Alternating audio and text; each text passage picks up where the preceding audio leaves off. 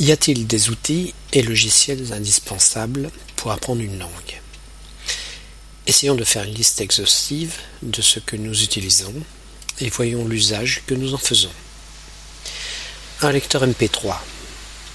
Ce lecteur vous servira à écouter toutes sortes de podcasts dans la langue cible à longueur de journée. Il peut servir également pour les cours de langue qui incluent pour la plupart des CD audio que l'on peut convertir en MP3 pour le lecteur. Personnellement, j'utilise mon lecteur MP3 tous les jours. Je peux l'écouter entre 1 heure et 3 heures sans problème. La seule chose qui m'importe est d'écouter en plusieurs courtes périodes afin de rester concentré. Les flashcards. Ces flashcards sont l'outil idéal pour apprendre du vocabulaire, paraît-il. Moi, je les ai en horreur, mais je veux bien croire que c'est un outil utile. On peut les transporter partout avec soi et profiter de chaque moment d'attente pour réviser son vocabulaire. Un livre de grammaire, oui, mille fois oui, mais à la maison et à consulter avec parcimonie. Un livre dans la langue cible.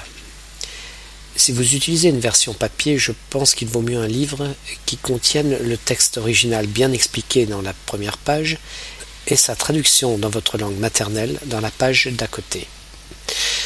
Vous, pourrez ainsi directement lire la définition des mots les plus obscurs sans devoir utiliser un dictionnaire et lire la traduction du texte pour comprendre le contexte.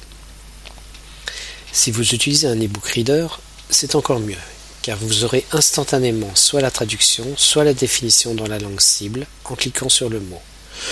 De plus, vous pourrez transporter plus aisément les 2000 livres que peut contenir votre e-reader plutôt que 2000 volumes en version papier, surtout si vous voyagez en train. Bon, soyons un peu sérieux et continuons notre liste. Un dictionnaire. Là encore, oui, mais avec une préférence pour le dictionnaire en ligne pour son côté pratique. Cours de langue audio. En choisissant un cours de langue de qualité, vous pouvez rapidement arriver à parler une nouvelle langue. Mais prenez votre temps pour acheter une méthode qui a déjà fait ses preuves. Microphone.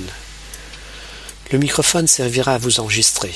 Vous pourrez ainsi vous entendre et corriger votre prononciation. J'ai horreur d'entendre ma propre voix, alors je ne pratique jamais cet exercice, même si je crois en son efficacité. Il est également utile pour communiquer sur Internet avec des natifs qui parlent la langue à apprendre.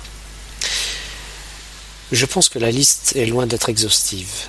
Alors, si vous voulez y ajouter vos propres outils, je suis ouvert à toute proposition.